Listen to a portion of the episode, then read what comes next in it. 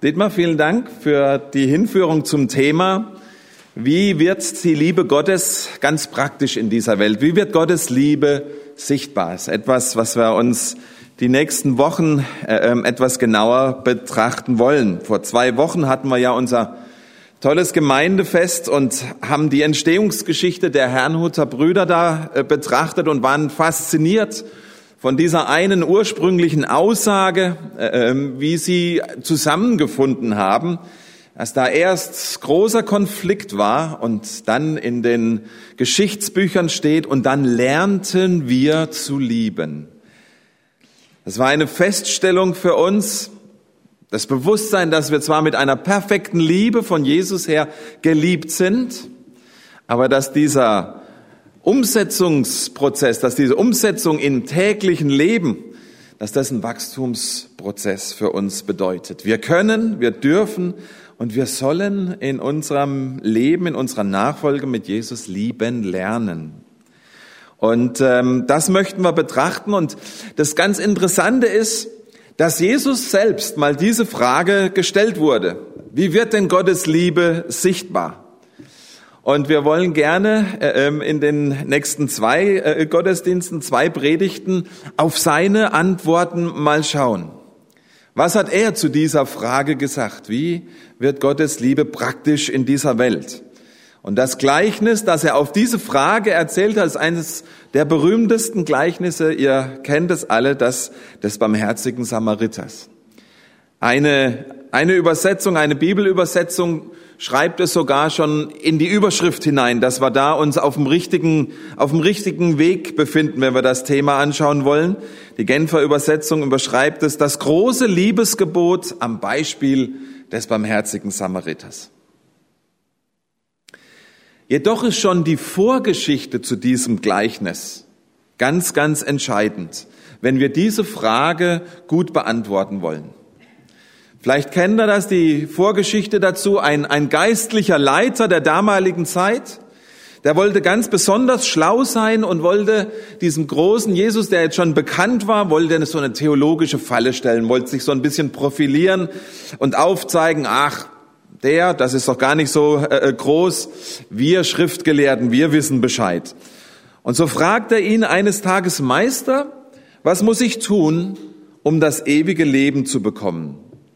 Und Jesus erwiderte, was steht darüber im Gesetz Mose? Was liest du dort?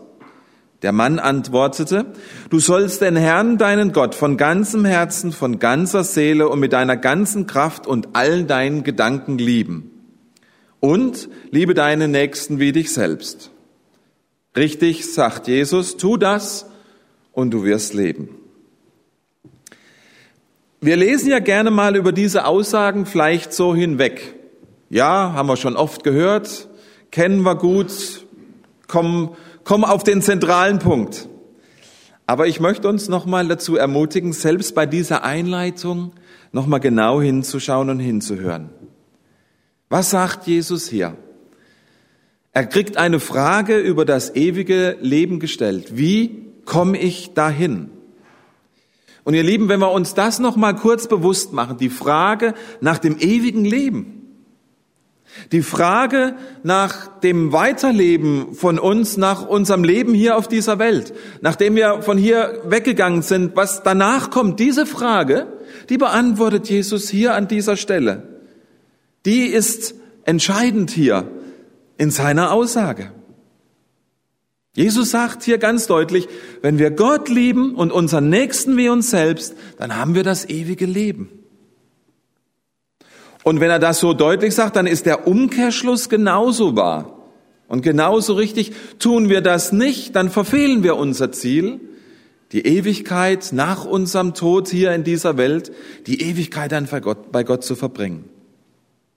Und ich habe es gerade schon erwähnt, ich weiß, wir reden immer wieder mal über unsere Vision, jedes Jahr einige Mal und das jetzt schon zehn Jahre lang.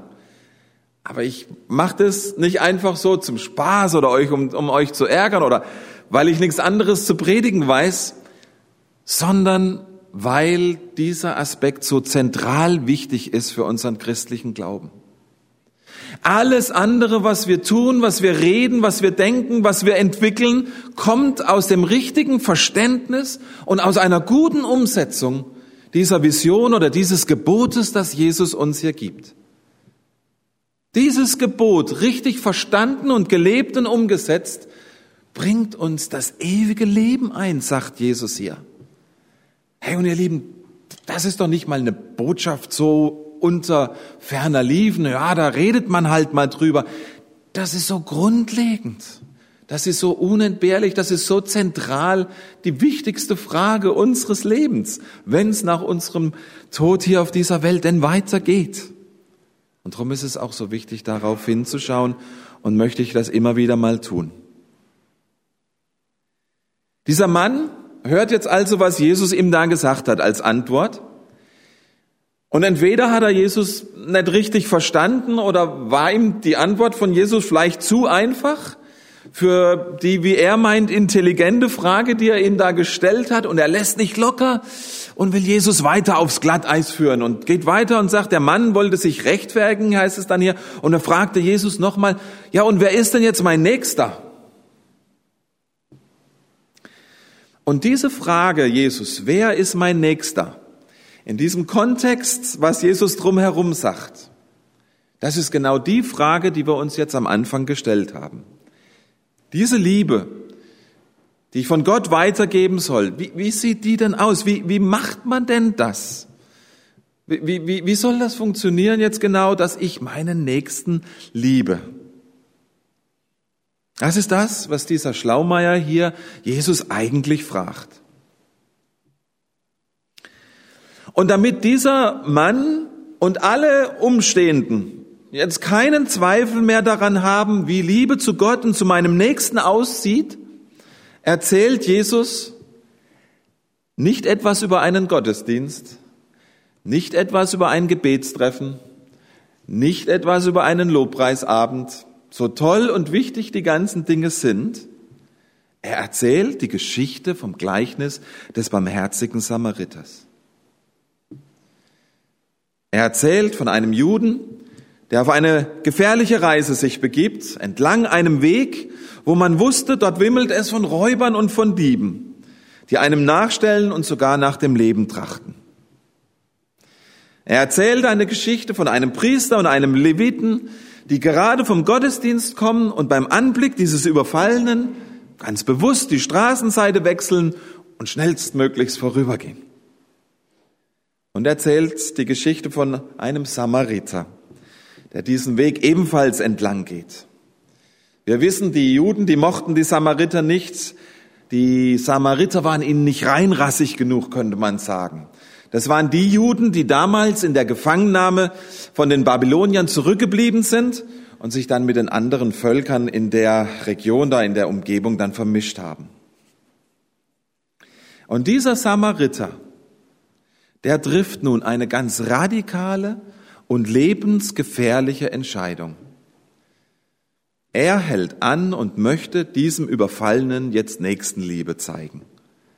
Er hält an und fängt an, den Überfallenen zu versorgen.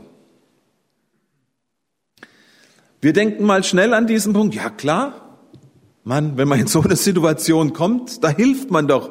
Ist doch ganz logisch.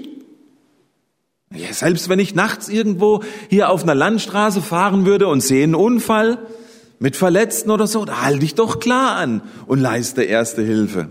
Logisch. Wir haben gelernt, Kontext ist wichtig. Würdest du dasselbe irgendwo auf einer Buschstraße in Afrika tun? Oder eben auf dieser benannten Straße hier, auf dieser Räuberstraße zwischen Jerusalem und Jericho? Dadurch, dass dieser Samariter anhält, setzt er sich derselben Gefahr aus, die dem Überfallenen jetzt widerfahren ist. Eigentlich sogar noch größer. Die Räuber, die waren vielleicht noch irgendwo da in der Ecke und so ein Samariter jetzt noch zu überfallen, das wäre jetzt noch die Krönung gewesen an dem Tag. Er setzt sich ganz bewusst dieser Gefahr aus und in tiefem Mitgefühl wendet, er sich diesem Überfallenen zu und versorgt ihn allumfassend mit allem, was er braucht. Er leistet medizinische Hilfestellung, quasi so erste Hilfe. Er reinigt seine Wunden mit Wein. Er lindert seine Schmerzen mit Öl und dann verbindet er die Wunden. Er gibt ihm praktische Hilfestellung.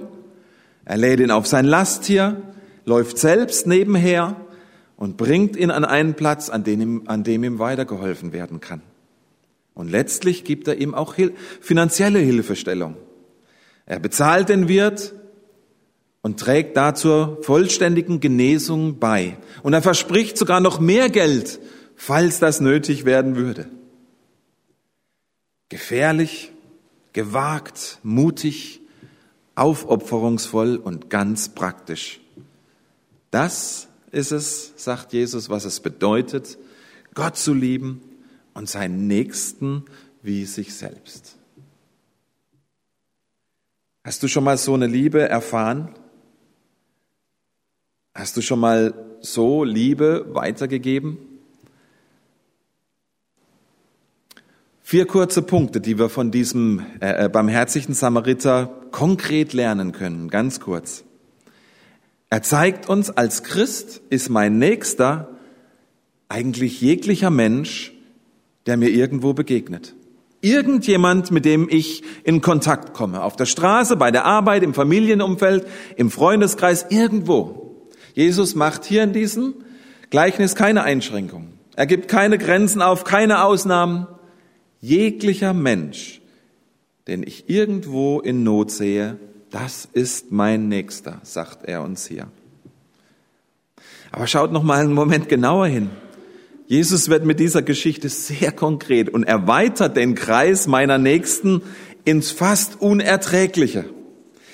Dieser Überfallene war ein fremder Mensch aus einem fremden Volk, aus einem fremden Land, aus einer fremden Religion.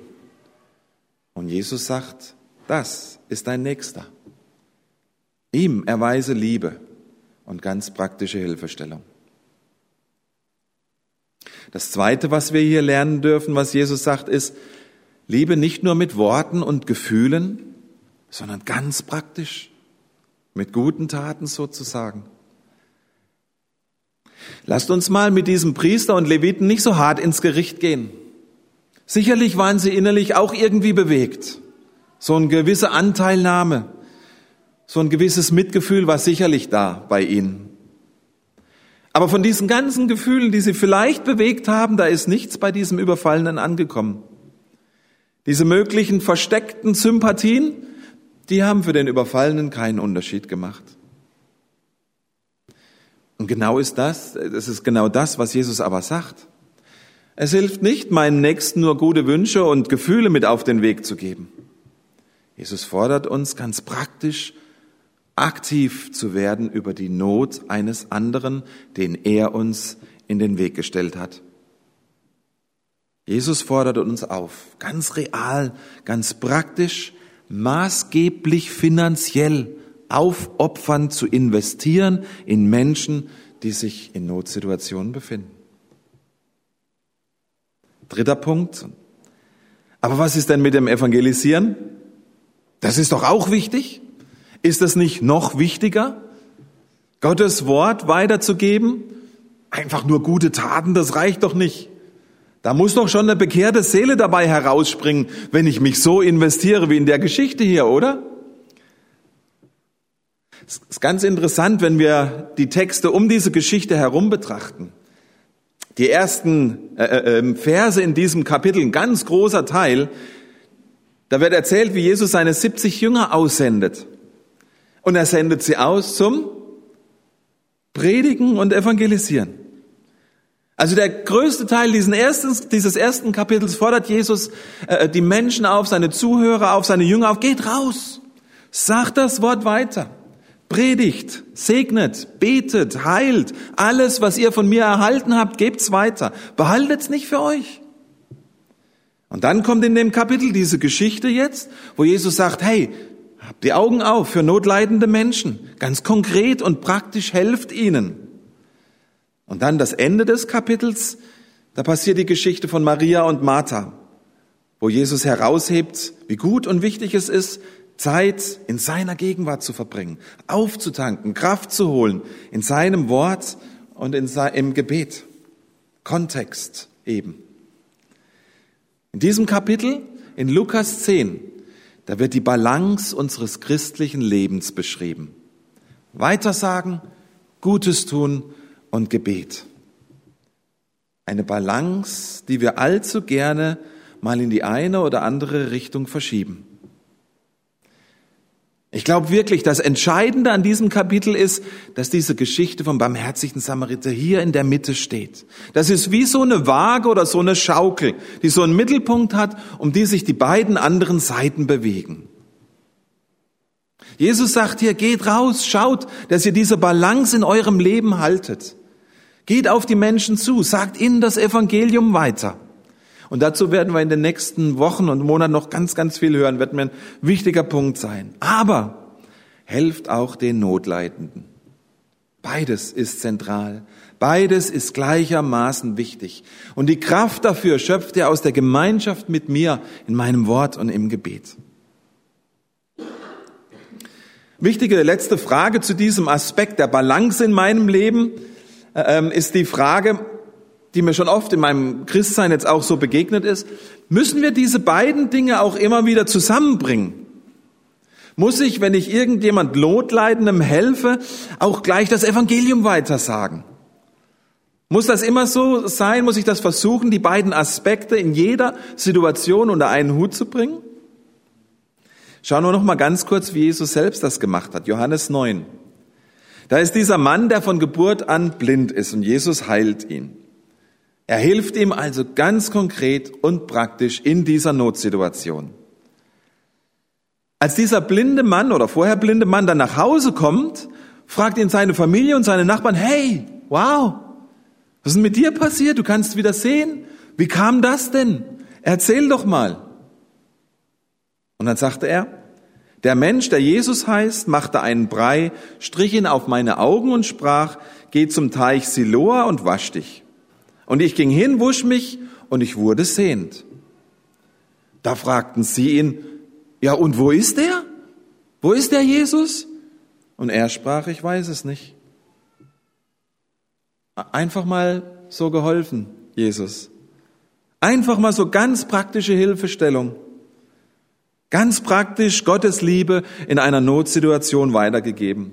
Ohne irgendwas von diesem Mann zu wollen, ohne etwas zu fordern, ohne ihn mit Gottes Gegenwart vielleicht gleich bombardieren und erschlagen zu müssen.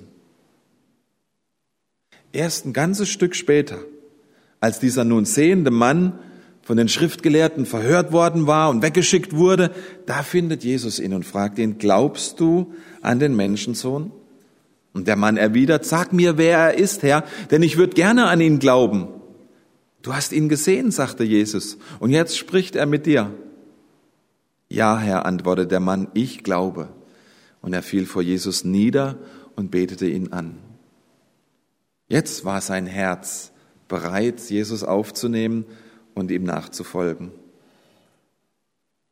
Aber wir wissen, zu anderen Zeiten, da hat Jesus einen ganzen Tag lang gepredigt und erst am Abend dann, als, als alle hungrig war, da hat er ihnen dann geholfen. Evangelisation und praktische Hilfe für die notleidenden Menschen dieser Welt, die gehören zusammen im Leben eines Christen, aber sie müssen nicht immer nebeneinander gleichzeitig auftauchen. Diese Geschichte vom barmherzigen Samariter und dem Mann, der diese Frage nach dem ewigen Leben stellt, die endet mit ganz interessanten Worten. Jesus fragt ihn, na, hast du jetzt verstanden, wer dein Nächster ist?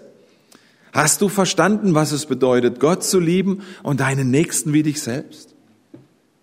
Der Mann antwortet ihm, ja, ich hab's verstanden. Und dann sagt Jesus noch was Wichtiges zu ihm zum Schluss. Nun geh hin und mach's genauso. Sei nicht einfach nur Hörer von dieser Geschichte, sondern setze sie ganz praktisch in deinem Leben um. Das ist eine nicht einfache Aussage von Jesus hier am Schluss, oder? Weiß nicht, ob der eine oder andere von uns jetzt nervös wird. Wie kriege ich das denn jetzt wieder hin? Wie soll das passieren? Wo soll, wo soll ich die Motivation herkriegen, so zu leben, wie das Jesus hier verlangt? Sehr wichtige Frage zum Schluss, die es wert ist, eine ganze Predigt darüber zu halten. Und das möchte ich dann in zwei Wochen tun. Was kann mich motivieren, so zu leben, wie Jesus das hier sagt, wie er uns hier auffordert? Für heute möchte ich nochmal mit uns beten.